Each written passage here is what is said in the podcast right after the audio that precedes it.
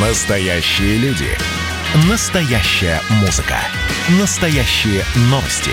Радио «Комсомольская правда». Радио про настоящее. 97,2 FM. эм.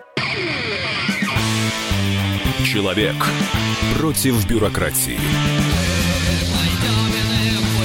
Программа «Гражданская оборона» Владимира Варсовина. Очередная годовщина скорбной даты Беслановской трагедии. А, В эти дни, конечно, нельзя посвятить передачу чем, чему-то другому, как не этому ст- страшной трагедии. А, Но мы, конечно, об этом поговорим. Но сейчас я хочу начать программу. Я вот не хотел опять э, возвращаться в Белоруссию, откуда я только недавно приехал. Но придется. Там арестованы наши журналисты, журналисты «Комсомольской правды», задержаны пока официально Святослав Зоркий, фотокорреспондент, оператор Никита Недоверков и корреспондент Марина, Марина Илишевич. Они сейчас находятся а, в РВД Октябрьского, по-моему, района. И сейчас там дежурит э, наше журналистское братья, э, белорусское. Там задержаны не только сотрудники «Комсомольской правды», но и другие журналисты на одном из э, мероприятий. Их назвать мероприятиями тоже странно. Это бунт студентов, который произошел вот накануне.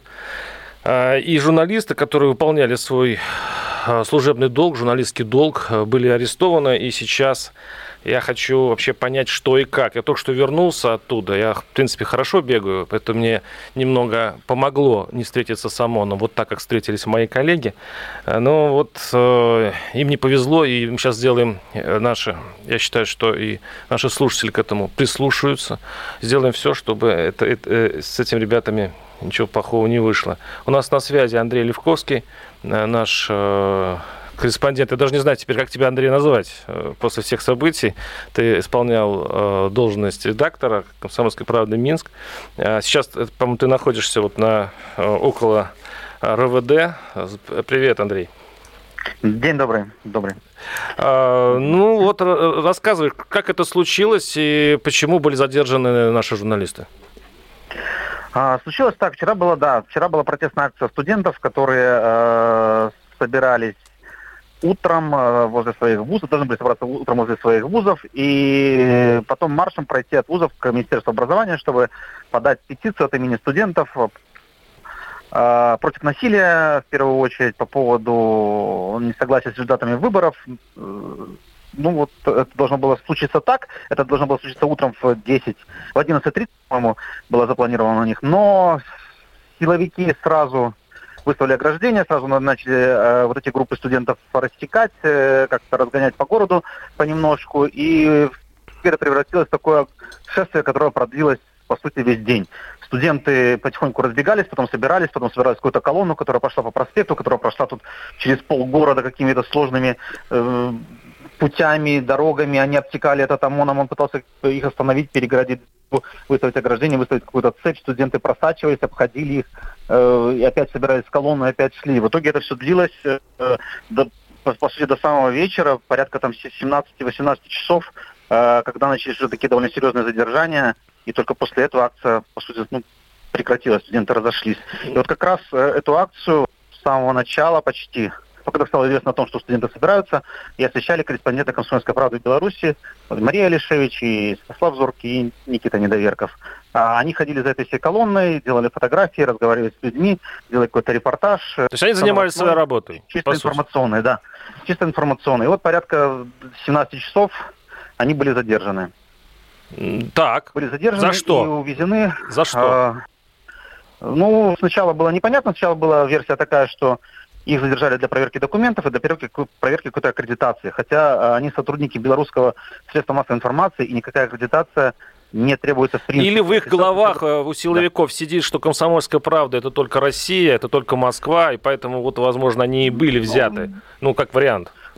Может быть, но я э, уверен, что прекрасно знают, пусть не на уровне даже э, рядовых бойцов, на уровне командиров, они прекрасно знают комсомольскую правду и знают, что это СМИ зарегистрировано. Тем более у всех были служебные удостоверения, где, э, э, в том числе свидетельства газеты, были бэджи Вот, и понятно, что они сами рассказывают, что Андрей, я, я, я тебе напомню одну историю. Да. По-моему, в эту переделку Святослав Зорки, один из арестованных э, наших фотокоров, просто героических фотокоров, который вот вместе со мной, мы, точнее, я вместе с ним э, прошли вот через этот весь ад э, числа 9, 10, 11. Его задерживали, по-моему, два или три раза э, вообще за все его, за эти события. И более того, один раз его избили. Избили только за то, что он журналист. Его вы, э, э, наших ребят вытащили из машины, побили дубинками, приговаривая, вот вам, э, значит, э, из-за вас, журналистов, у нас у ОМОНовцев э, нет ни выходных, ни, ничего. То есть вот достали вы нас. Вот не проявление вот этого достали вы нас, вот этого ареста.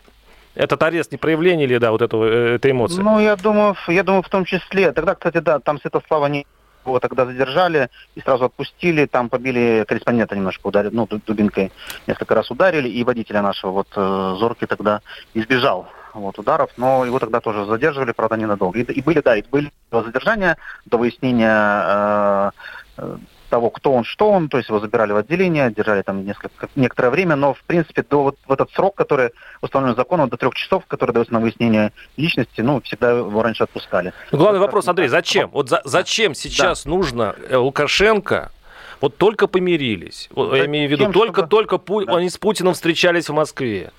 А, вроде бы он отказался от этой затеи бить журналистов на улицах. Наконец-то. Он, он, он уже неделю этого не делает.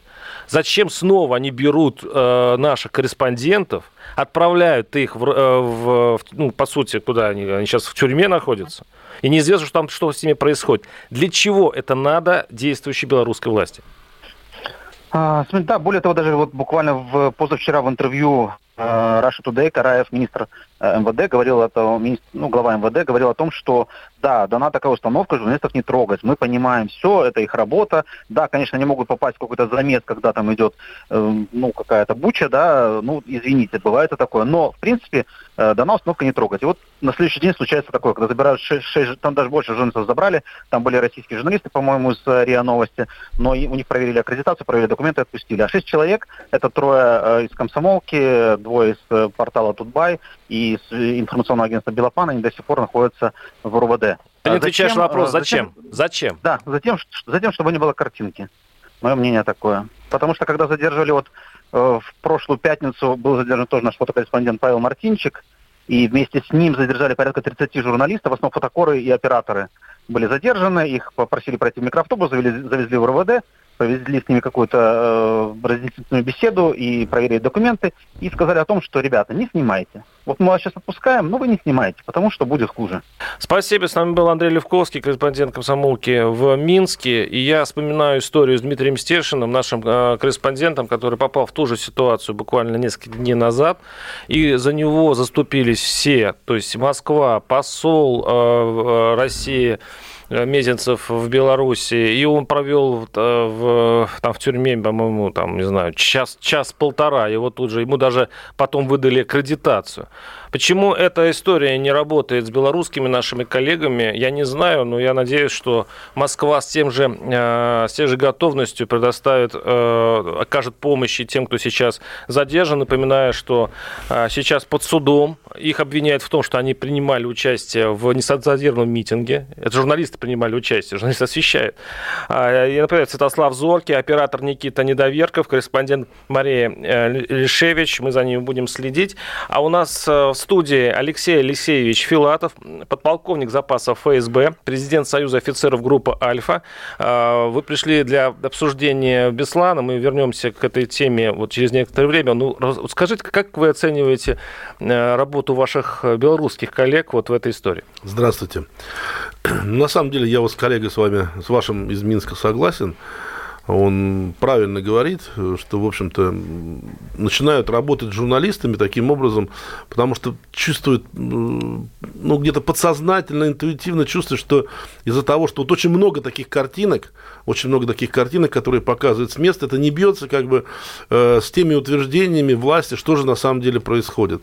И поэтому вот этот конфликт пытаются решить так, что, ну, закрыть камеру, нам арестовать журналиста. Кстати, пока он сидит э, там, ждет своего приговора там, или еще чего-то, он же не работает, не снимает, картинки, значит, нет. В принципе, логично. логично. Но немножко не согласен с вами, что в наш мир, э, в наш век, когда у всех есть аппараты, нельзя этого сделать. Ну, почему? Корейская Народная Демократическая Республика, там много картинок вы видите оттуда, которые приходят. Я не вижу особенно. Но там нужно нет. разрешение, чтобы получить сотовый телефон в принципе в руки. Это ну, я думаю, что, я думаю, что людям, э, взрослым, которые родились не уже в новое время, э, которые не очень знакомы с теми изменениями в информационном пространстве, которые происходили последние 20 лет, а им, наверное, тяжело понять, что вот нельзя таким образом побороться с, с этим, как им кажется, злом. Ну, немножко устарели силовики в Беларуси, да? Немножко отстали от ну, 21 века. Ну, с другой стороны, видите, все равно же работает. Ребята вчера арестованы, сегодня работать не будут, картинку в эфир передавать не будут. В общем-то, какой, какой, какой-то цели в общем-то, силовики достигли. Да, только мы о них говорим в, в российском эфире, и об этом кричат очень многие СМИ. В общем-то, да, очень, они отличные ребята, причем, они сделали я думаю, я дело. уверен, вот вы говорите, там, они перепутали там белорусских КПшников с московским, да ничего подобного, они выполняют четкие приказы. Им это приказали. Конкретно по этим ребятам, да? да? Кон- конкретно и по этим, по самым активным журналистам, у которых самый большой охват. И ничего никогда не самовольничать, инициативы в этом плане не будут. И читать они хорошо умеют, и удостоверения эти видят, хорошо во всем разбираются. Просто выполняют приказ. А уже кто дает приказ, ну, мы с вами сказали, что они хотели бы видеть. А, это Алексей Алексеевич Филатов, подполковник запасов ФСБ, президент Союза офицеров группы «Альфа». Напоминаю, сейчас мы прервемся на несколько минут и да, и э, будем говорить о тяжелой теме, о Беслане. Человек против бюрократии. Программа «Гражданская оборона» Владимира Варсовина. 1 сентября 2004 года в Беслановской школе номер один, прямо во время праздничной линейки, террористы под руководством Расула Хачбарова, уже фамилия, уже вот стерлась история, к счастью, захватили более тысячи заложников, учителей, родственников, школьников, но в основном детей. Заложников согнали в спортивный зал, который затем заминировали. И удерживали их там три дня без еды и воды. 3 сентября произошел штурм. Большинство заложников были освобождены, но, внимание, 334 из них погибло, в том числе 186 детей. А вот в эти дни мы вспоминаем эту трагедию, у нас в студии Алексей Алексеевич Филатов, подполковник запасов ФСБ, президент Союза офицеров группы «Альфа». И э, перед тем, как э, вот поговорить об этом, я хочу, чтобы вы послушали запись одного из тех, кто спасал, кто видел это все своими глазами. Даже сейчас поймете голос дрожащим, вспоминать об этом больно. Лаврентий Пересаев, давайте послушаем.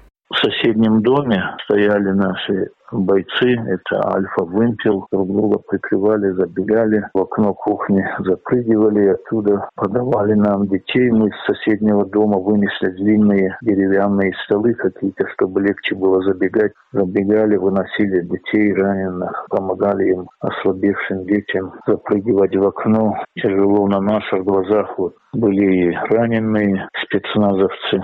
Быстренько их грузили в наши машины и отвозили в больницу. Все продолжалось продолжалось очень долго. Когда идет такая бойня, кажется, что конца и края нет. На следующий день, когда уже засветло пиротехники приступили к разминированию, разминировали, и после этого мы начали работать по эвакуации тел на улицу, на опознание, вынесли боевиков во двор, в другую сторону выносили вот этих несчастных, которые жили в спортзале. И да, все видно, спасатели или спецназовцы, им становилось плохо очень такая картина была очень нехорошая. Разорванные тела. Как э, президент Союза офицеров группы «Альфа», вот что вы скажете вот от тех, кто прошел из ваших друзей, вот это, вот этот Беслан, это ведь это событие в каком ряду находится? Ведь, ведь Альфа занимался многими терактами, это был его Нордост, это были другие. А, это, эта трагедия, она в ряду или она стоит особняком? Вы знаете, для меня, как бы, я, в общем-то, выйдя запас, очень так основательно начал заниматься историей и спецназа, и борьбой с терроризмом. И меня этот э, теракт, Он в ряду Буденовского в 95 году, когда была Басаевым э, захвачена больница, и погибло, кстати, тоже там, по-моему, 139 человек. Это Нордост, э, когда был захвачен театральный комплекс на Дубровке в 2002 году. И тоже погибло, кстати, очень похожее количество людей. И вот третий теракт, который, так скажем, является вершиной, такой нехорошей вершиной, самый страшный теракт в Новой России – да и вообще, знаете, ну, наверное, во всем мире тяжело говорить. Были еще башни-близнецы 11 сентября 2001 года. Но на территории Российской Федерации, учитывая то, что на самом деле все-таки теракт это был против детей непосредственно направлен, и погибло огромное количество детей, 187 человек только детей, это самый страшный теракт, который произошел, наверное, с этой точки зрения э, своей психологии э, в мире. Кстати, для спецназа, для спецназа это, в общем-то, тоже самый страшный, самый тяжелый теракт, потому что погибло сразу 10 офицеров группы «Альфа» и «Вымпел». То есть из штурмующих, даже я бы их не назвал штурмующих, знаете, я э, не называю это операцией по освобождению заложников, я называю операцией по спасению заложников. Потому что как таковая, как таковая кома- команды на штурм, на штурм для офицеров не было. И более того, многие офицеры входили как бы с колес, то есть прибывая с учебного как бы объекта, где они тренировались слаживанию для э, будущей, если она была бы, операции по освобождению заложников, и они с колес заходили. Некоторые подразделения зашли аж через 40 минут после вот этих взрывов в спортзале. Для нас, в общем-то, тоже для офицеров э, спецназа это самая тяжелая э, как бы ситуация. Э, хотя вот Буденовский тоже штурмовала группу Альфа, и мы потеряли тоже трех, трех человек, но вот 10 человек в одной операции для нас тоже, извините, конечно, это антирекорд. Но я вам должен сказать, что что могу сказать, что вот надо констатировать четко, что после 2004 года ничего подобного ни Нордосту, ни Беслану, ни Буденовску в нашей России не происходило. Ну, были взрывы в метро, э, то есть не было захватов, но были теракты. Но да. вот похожего, похожего, похожего, такого, такого по охвату, по подготовке, по планированию, финансированию, ну, по, по, по тяжести, по имиджевому урону, по урону для э, гражданских лиц такого подобного не было. И здесь я все-таки вот должен сказать, и мне кажется, все, кто готовы, в общем-то, анализировать информацию, должны понять, что это, в принципе, в том числе сделано благодаря э, кропотливой работе силовиков, которым положено бороться с терроризмом. И вот это, почему-то это триединое, потому что я сам участвовал в буденовских событиях и даже книгу написал «Буденовский рубеж». Кстати, завтра будет презентация в Московском доме книги этого, произведения моего.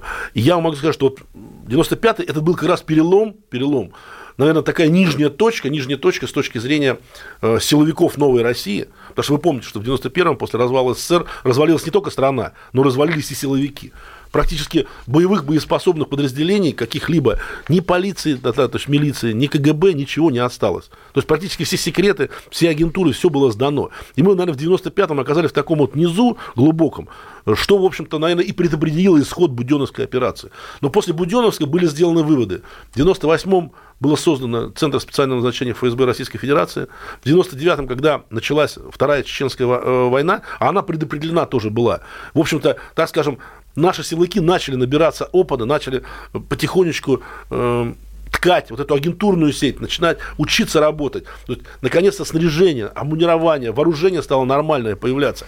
И я могу сказать, что к началу 2000-х, 2000-х мы как бы вышли, в общем-то, ну, в какую-то такую вот силовую форму, когда начали, ну, так скажем, ломать ломать вот эту динамику терроризма. То есть мы начали учиться, начали учиться, прошло практически 9 лет после 95 -го года, мы начали учиться работать не постфактум, когда захвачено, и вот давайте освобождать, а все-таки пытаться профилактировать.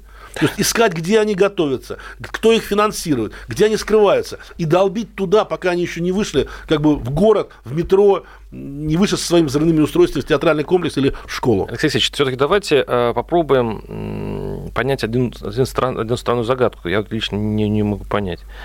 Значит, по социологическим опросам 9% э, э, респондентов первый раз слышат о этой трагедии. А в прошлом году 6%. То чем дальше, тем больше люди забывают о, об э, Беслане. Кроме того, а, такое впечатление еще у многих складывается, мы еще, надеюсь, э, услышим мнение близкие конкретно к Беслану. А, власти делают все, чтобы обойти стороной эту трагедию и не вспоминать ее как можно тщательнее.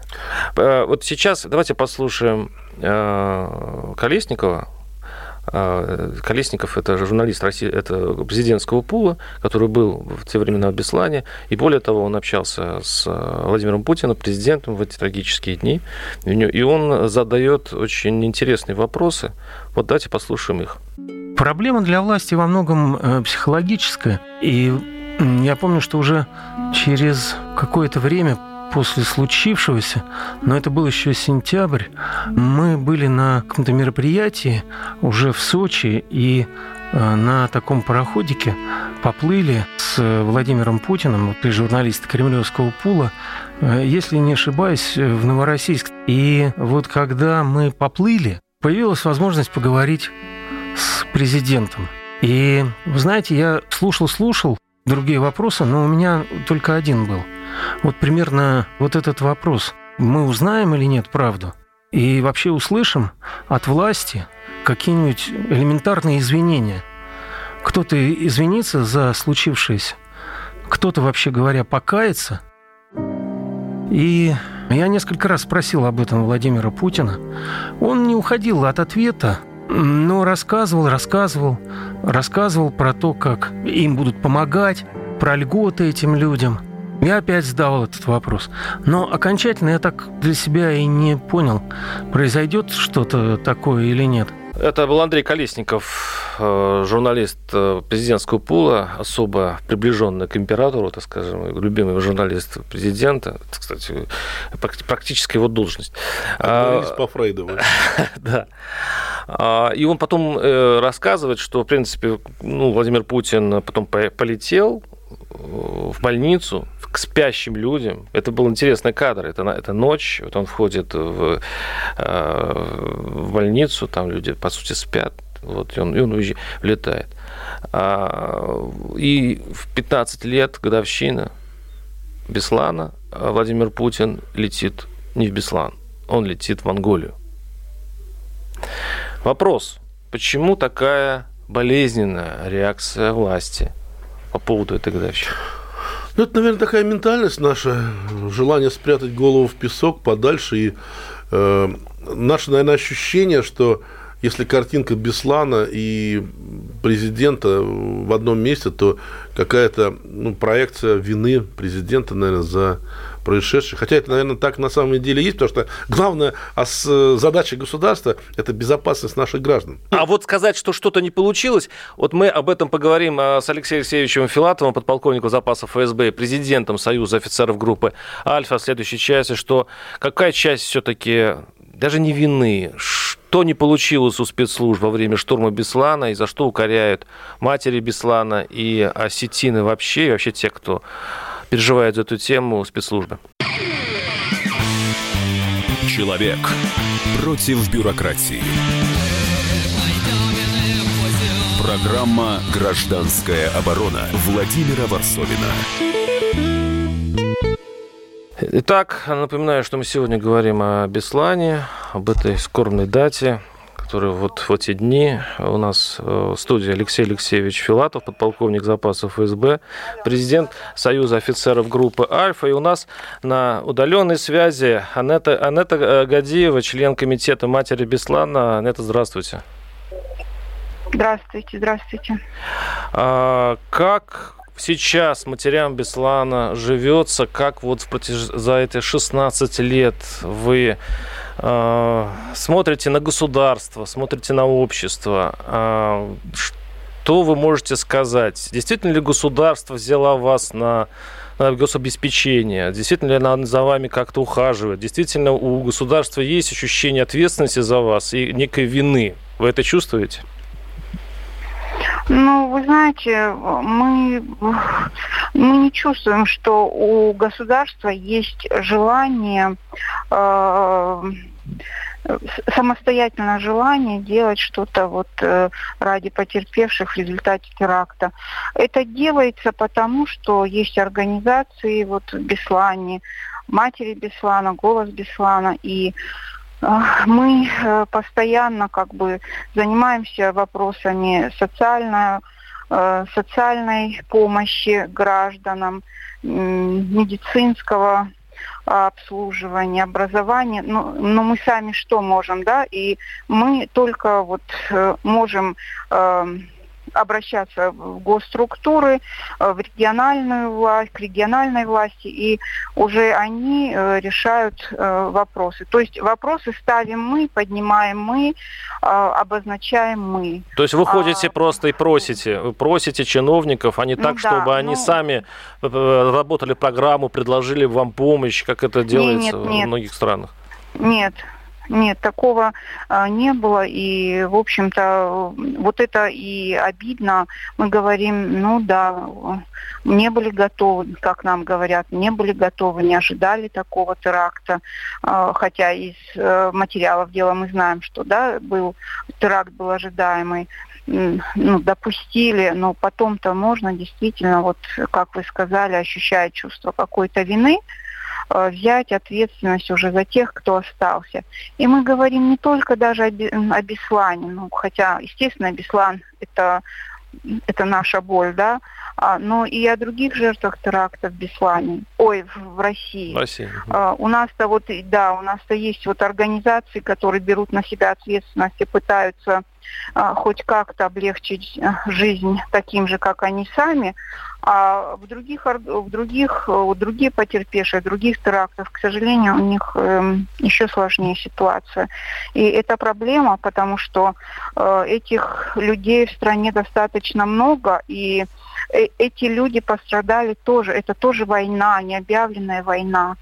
Э, и неизвестно, как еще она проявится и сколько она будет длиться. Извините, а вот почему, как вы думаете, э, государство, ну ведь это не такие большие деньги, чтобы помочь вам всем, чтобы прооперировать вас, чтобы вылечить, да, да пусть даже в зарубежных клиниках, чтобы вот вы и нужды-то не, не знали, вы потеряли, вы потеряли э, дочку, да. э, очень многие потеряли половину семей. Что останавливает государство просто взять вас на гособеспечение? Я просто знаю вашу историю, вы в прошлом году пытались а, даже э, счет организовать для того, чтобы собирать какие-то деньги. И, и там закончилось тем, что а, ну там да, нас, вас да. обвинили в чем-то, а, да? Даже, да, да, даже не мы пытались открыть счет, а нас попросили открыть счет. Э, вот э, корреспондент коммерсанта Ольга Алинова попросила вот, а, и мы открыли. Хотя мы вот долгие годы сопротивлялись зная вообще э, даже, даже не власть, а народ. Я думаю, что проблема прежде всего в народе даже. Народ не понимает, что у него есть права и что э, он должен, народ сам себя должен тоже уметь защищать. А те, кто это делает, у народа вызывает почему-то а, противостояние, противодействие. И они считают, что это вот э, нет такой культуры гражданского сознание и осознание, к сожалению. И именно вот все эти комментарии, которые полились в наш адрес, да. После ну, того, когда думаю, вы счет организовали были... вот это, да. Да, открыли. Открыли, да. Угу. И, да, да. И мы думаем, что, а, в принципе, там были, наверное, и заинтересованы какие-то э, лица, которым это было выгодно, чтобы вот именно негативный образ создавать наш. Ну и просто несознательные люди, которые э, сами ничего не делая, эм, испытывают такую желчь, когда кто-то что-то делает. Я вот, извините, и, я... Это недоверие по поводу желчи, да, это, да. это же, вот я просто процитирую, чтобы вот была понятна ваша позиция. Артемий Лебедев, известный у нас персонаж, он в своем видеоблоге, по сути, обвинил э, матерей Беслана, которые открыли счет для сбора помощи около 20 пострадавшим от теракта, там конкретные люди, которые нуждались в медицинской помощи. Он, он заявил, что, дескать, э, как сейчас я сейчас процитирую, э, чем отличается, дескать, погибшие на Бесла... Э, дети Беслана от э, других убийств или каких-то ДТП, происшествий, которые везде горе. И не надо, э, дескать, политически спекулировать на этом горе. Вы, вы слышали об этом, да? Да, мы слышали этого а, конченного циника, а, который, который вырос вроде бы в интеллигентной семье, у, у матери писательницы, который, эм, который, он не просто циник, он моральный террорист. Вот этот человек моральный террорист, просто-напросто. На что он ответил, вот на эти обвинения? Он... Я, оказывается, теперь виноват в том, что матери Беслана открыли счет, а, те, а через неделю его закрыли, потому что я сказал, что нужно похоронить своих детей и жить дальше. Прокомментировал а, Артемий Лебедев. А вам не кажется, что вот действительно это не в Артемии Лебедеве дело, это наше ну, я не знаю, то ли... Да, он... То да, ли да. выражает он, некое, он... некое мнение обще, общества, общества и, может быть, некой части власти. Да, вот вы вот сейчас точно сказали, это э, мнение некоторой части общества, э, злой, неосознанной, э, и, и, и власти. Он рупор власти э, тоже в какой-то степени, потому что иначе бы его сейчас не наградили э, медалью за как-то за отечество, что такое. Как вы думаете, вот та скорбь, ну, то та память вот в эти страшные дни, которые сейчас э, э, государство каким-то образом, э, ну, имеется вот общество так должно горевать, так должно вспоминать или как-то по-другому? Вас не, э, не коробит то, что происходит из года в год каждый э, вот в эти дни? Или все вполне нормально, и вот та память, которая... И, и, ну, и, и, и те идут и журналистские публикации. Вот Дудь сделал э, свою программу, свой фильм. И, в общем-то, Дмитрий Медведев приезжал на, на, такой, на, вот, э, на, в такой день, по-моему, в 2009 году. И нет, это все нормально. Нет, он не приезжал. Нет, э, Медведев никогда не при... В этот По-моему, он был в эти дни... где-то лет 10 нет, назад. Нет, нет, нет. Именно в траурные дни ни одно а, высокопоставленное, ну, первое лицо государства сюда не приезжало. Почему? А, они... А, ну, это надо у них спросить, почему. Это надо спросить у президента Путина, почему вот когда он, он назвал это личной трагедией, личной болью, да, и тем не менее э, он, он с нами встречался, мы ездили к нему. Не он приехал к нам, а мы поехали к нему. И тогда у нас тоже произошел большой раскол э, вот, среди потерпевших, потому что одни считали, что мы не должны ехать, он должен приехать. А другие сказали, ну даже так мы должны поехать и донести ему правду. Может, он не знает этой правды. Пусть он э, об этом из первых уст узнает. И тогда мы можем сказать, мы ему все сказали, теперь он э, должен как А что вы ему сказали? Решения. В чем была правда? Правда была, мы, мы, во-первых, э, сказали, насколько наши правоохранительные органы были неподготовлены, как они беспрепятственно, террористы проехали, как многие из них были в розыске, под следствием и так далее, все оказались на свободе, как оперативный штаб не сработал и вообще не был готов как потом по школе э, из э, танков, огнеметов э, стреляли. А мы, мы все как бы это до него донесли тогда. И он сказал, что он не снимает своей вины с себя. И мы его тогда попросили, ну если вы не снимаете этой вины, попросите прощения у нашего народа 3 сентября. Это была первая годовщина. И он сказал, что мы бы, мы бы э, я бы смог попросить э, прощения, я знаю эти слова, но есть силы, которые меня неправильно поймут. Вот. И, а если есть эти силы, которых он так опасается и боится, значит, он не свободный президент. Выходит так. И значит, чье-то мнение важнее, чем мнение его души, его порыва и так далее. Неизвестно. Мы сейчас и... это обсудим. Мы сейчас это обсудим с э, Алексеем Алексеевичем Филатовым. А, и спасибо вам огромное за то, что вы поучаствовали в нашей программе. И добра вам, и держитесь. И мы, мы всегда с вами. Э, с нами была Анетта Гадиева, член комитета матери Беслана. Спасибо вам. Спасибо. А, до, а, свидания. до свидания. До свидания. А мы встретимся с вами и подытожим, попытаемся какой-то итог вывести из этой истории через несколько минут. Человек против бюрократии. Программа «Гражданская оборона» Владимира Варсовина. Напоминаю, что у нас в студии Алексей Алексеевич Филатов, подполковник запасов ФСБ, президент Союза офицеров группы «Альфа». И мы подходим к самой больной теме, э, я думаю, для Алексея Алексеевича, вообще для всех силовиков в этой истории без, с Бесланом. Это о том, э, признавать ли вообще эту спецоперацию удачной все-таки больше 300 погибших, 150 детей. И это, кстати, отсылает нас к Нордосту, где вроде бы э, спецоперация удачная, освободили заложников. Только я сам там был в Нордосте, около, конечно, не внутри. И я видел эти скорые помощи после газа, и сколько людей, в общем-то, отправились на тот свет не от э, пуль, не от взрывов, а от, э, от этого освобождения. А, ну, Алексей Васильевич, вот как быть, что очень много в Осетии, в Беслане особенно, разговоров о том, что силовики переборщили с освобождением. И, конечно, террористы абсолютно из-за них все. То есть, понятно, никто не снимает вины. Террористы – это самые главные злодеи. И вообще и нельзя сказать, что кто-то еще злодей. Только они. Но все-таки э, сработали ли профессионально в тот день силовики? Нельзя ли было все-таки избежать таких жертв?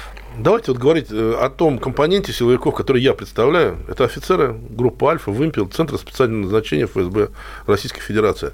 Я вам расскажу только одну вещь маленькую. Я э, сам не был при штурме, но, кстати, в этот день, в этот день как раз мы были э, на Королева, э, на Первом канале, и записывали э, свой проект по высокой траве с любые и расторгум. Я просто объясню, какая связь.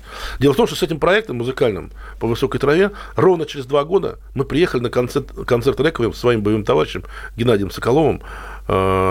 И нас вывели на сцену, перед нами сидело несколько тысяч зрителей. Ну, это, открытая такая трибуна спортивная была, я не знаю где это, ну, прям в Беслане. И знаете, тоже как бы вот мы когда туда приехали, в Беслан, ну, ощущение было вот непонятно, как местные относятся к силовикам, к тем, кто принимал участие. Вот когда нас объявили, а сейчас офицеры группы «Альфа» вам там выйдут на сцену, люди встали, люди встали, и три минуты просто аплодировали. Знаете, я вот, когда музыка пошла, я не мог сдержать, просто у меня, ну, ком в горле был. Там не петь, не рисовать, ничего невозможно было. И вот этим самым, это были люди как раз, которые непосредственно пострадали в этой трагедии. Это их ответ я уже не говорю о том, что там нас, когда узнавали, что мы из этого подразделения, хотя не, не были в этом бою, нас просто хватали за рукав, заводили домой, угощали всем, что есть, там, сажали на места там, для самых достойных гостей. То есть отношение у людей именно такого к людям, кто сами потеряли сами. офицеров. То есть братьев. те, которые сами э, были в этом пекле, да. а не те, кто руководил спецоперацией. Здесь, понимаете, здесь самая главная проблема, проблема не в том, как проведена эта операция по спасению, а в том, что, во-первых, бандитам дали прийти в эту школу. Это самое главное. То есть не сработали на опережение. Это самое основное. Второе, второе. Конечно, я всегда говорю, что самая лучшая проведенная спецоперация, это которая закончилась на уровне переговоров. И такие спецоперации есть. Вот. Есть. Вот. Но, к сожалению, к сожалению, к сожалению. Черномырдин пошел тогда к Басаеву. Ну, имеется в виду, был телефонный звонок. Тогда пошли переговоры, освободили заложников. Почему? А, а ведь переговоры шли э, с, с этими злодеями а, с мерзавцами. Давайте Шли. начнем с того, Но что... почему они, они не дошли? Не, Мне не, кажется... Подождите, Черномырдин вышел на переговоры нас э, в день в день неудачного штурма, когда погибли на штурме офицеры, когда погибли заложники в том числе. Уже после этого штурма произошел этот разговор. А до этого разговора такого не было. Поэтому не надо говорить, что вот Черномырдин такой. И мы вообще можем вернуться к этой буденовской трагедии. Я вам так скажу. Если бы она не закончилась так плачевно, как закончилась, я уверен, не было бы ни Нордоста, ни Беслана. Я вам отвечаю. Потому что, потому что вот тогда, тогда, в 95-м году, еще раз говорю, обращаю, кто хочет разобраться, прочитайте мою книжку «Буденовский рубеж». Другими словами, Без, мы, мы не сохраняем. Басаев, Басаев собрал последние реальные цифры э, своих бойцов, там порядка 195 человек, вооружил все, что у них было, у них даже денег не было. И просто они последний отчаянный рывок бросили в сторону Кремля. Их, их остановили, так скажем, буденовские милиционеры, э, чем, в общем-то, ну, так скажем, явились как бы тем, что и захватили именно их больницу. И если бы их там добили, там в больнице или уже на марше, когда они там взяли 150 заложников, в том числе ваших журналистов, наших журналистов, да. потому что я сам там был Володя журналист. Ладный, так вот, так вот, если бы их штурманули, не было бы Басаева, не было бы Нордоста и Беслана, потому что именно Басаев, именно Басаев, во-первых, он в кавычках самых талантливый из тех э, руководителей банд подполья, который был на тот момент в Чечне и вообще среди всех чеченцев, я считаю, на, на тот момент. И Он именно стоял и за Нордостом, и за Бесланом. Алексей Алексеевич, согласен. Могло не быть второй, террористами второй никаких... чеченской э, компании. Алексей Алексеевич, Не было бы взорванных домов. согласен. Мы бы жили в другой России. С террористами никаких переговоров. Ну, разве мы с самого начала передачи с вами не договорились, что Беслан – это отдельная история? Там слишком много детей. То есть вашу логику я понимаю, но это другая история. Тысяча человек заложников, в большинстве из которых дети. Нельзя ли было отступить от этого жестокого правила, которое предполагает, простите, что надо для того, чтобы избежать другой катастрофы, других человеческих жертв, надо пожертвовать теми, кто а, находится сейчас здесь. Значит, смотрите, на самом деле, перед передачей мы с вами о таком не говорили, а самое главное, вот это непонятное убеждение, В что, с террористами- передачи мы говорили. что с террористами нельзя вести переговоры. Кто такое сказал? Что, в Беслане не вели с пере- террористами переговоры? Да вели с ними переговоры. Все два дня вот до этого взрыва в спортзале вели переговоры. И давайте все-таки не забывать, мы об этом говорили, что команды на штурм не было. И что штурмующих, как положено на исходных рубежах для штурма, не А было. почему за три дня не было подготовлено это, это дело? Почему так? Ну, три дня. Это могло готовиться неделю, две, только ровно, сколько надо было подготовиться. Но, я еще раз говорю, самая, самая успешная операция, это когда она заканчивается на уровне переговоров. Что я, нас- я настаиваю, настаиваю, что поводом, поводом э, был э, вот этого штурма или операции по спасению не выстрелы со стороны штурмующих, а именно взрывы в спортза- в спортзале. И наши офицеры, наши офицеры, будучи практически подняты по команде тревога, тревога выдвигались там из, за несколько десятков километров и с колес заходили в эту операцию по спасению. Это не была операция на Было штурм. три комиссии. Из них одна комиссия а, признала вот ваши слова, а две а- альтернативные комиссии. Один это депутат Госдумы, я забыл фамилию, осе- осетинская фами- э, из, из депутатов Северной Осетии. Они, э, в общем-то, примерно были близки, что то ли третья сторона, то ли все-таки была брошена какая-то граната, вот и начался бой. Но сейчас, конечно, уже с этим делом А не я, вам свою, а я вам свою версию скажу. Знаете, какой? Басаев руководил этой операцией. Он четко знал, уже по опыту 95 года, что силовики сделали выводы. Сделали выводы. Никто на выполнение политических требований не пойдет. Что в конце концов, через неделю, через две будет штурм. И все руководители этой операции в этом штурме погибнут. Поэтому вот Спо- он- Нужна спонтанность была, то есть ну, нужно ну, было спровоцировать. Нужно спровоцировать было почему? Неожиданно, днем, когда никто не готов, когда толком оцепления не было. Вы вспомните, очевидцев, э, террористы стали убегать вместе с заложниками, и бои продолжались, бои в каких-то захваченных домах. Э, Население мирное ловило, ловило террористов, одного же они поймали, одного убили. То есть, то есть после взрыва, после взрыва они как крысы стали разбегаться. А вы не думаете, что, в принципе, те руководители, там, близкие к Басаеву, кто э, привел этих людей на убой, я имею в виду террористов, которые тоже не знали, куда они идут. Они не знали, что в школу идут. У них там любые цели, но в школу... Я не думаю, что каждый второй бы отказался в школу идти. Так они бы отказались там, они видели детей, они же тоже, они же тоже отцы. Кстати, один из выживших, э, единственный выживший террорист, сейчас он находится на пожизненном, он, ну, я вообще посчитал биографию, удивился, у него двое детей.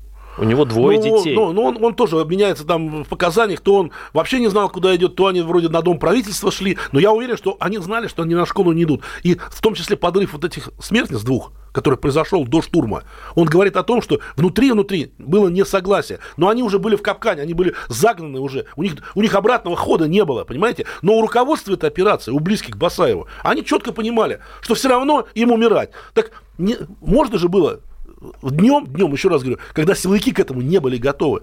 Просто спровоцировать этот взрыв и в этой суете попытаться, по крайней мере, руководителям этой операции уйти. То есть шум они подняли, они, они все сделали, все сделали для того, чтобы цели они свои добились. И последние два вопроса. Как, какие уроки? Какие уроки надо вынести России? Вынесла она вообще какие-то уроки из Беслана? И Вынесла, второе- потому что Беслан 2004 год был крайний, крайний, не хочу говорить последний, но надеюсь, что последний в России, такой вот по масштабу, по страшным своим последствиям терактам. Я надеюсь, что больше в России в новой таких терактов не будет. Да, возможно, там кто-то с ножом выйдет, да, но, возможно, кто-то там на машине наедет на автобусную остановку. Но вот такого подготовленного теракта силовики больше осуществиться не дадут, потому что они работают на опережение. Они бьют их даже на чужой территории сейчас. Ой, было бы здорово, если бы вы оказались правы. Это а вообще, эта история это, с 2004 Я прям даже постучал рефлекторно по дереву сейчас. Посмотрите, посмотрите, пожалуйста, статистику терактов на территории Российской Федерации, и вы увидите. И как нужно э, вспоминать его? Так как сейчас, или что-то надо с нами, что-то надо в нас изменить? Нет, я считаю, что это надо проводить мероприятие обязательно, надо об этом говорить, не засовывать голову в песок и проводить так это мероприятие, чтобы, во-первых, на самом деле все помнили. Потому что от граждан, от граждан, от их отношения очень сильно зависит исход э, вот этой борьбы с терроризмом. если они не знают о терроризме, это не значит, что его не будет. Наоборот, он может прийти как, как снег на голову. Поэтому надо из этих мероприятий, наоборот, пользу для нации получать. С нами был Алексей Алексеевич Филатов, подполковник запасов ФСБ, президент Союза офицеров группы «Альфа». Мы вспоминали историю с Беспланом, эту трагедию. И я очень, я, я просто очень хочу, я надеюсь, и надеюсь, что это прошло недаром для страны, что не будет больше таких трагедий. Все выучили уроки. Выучили уроки силовики, выучили уроки власти. Я на это очень надеюсь. Но главное, чтобы мы, общество, не забывали и поддерживали жертв Беслана и всегда помнили об этом. Дай бог, Алексей Алексеевич, до свидания. До свидания.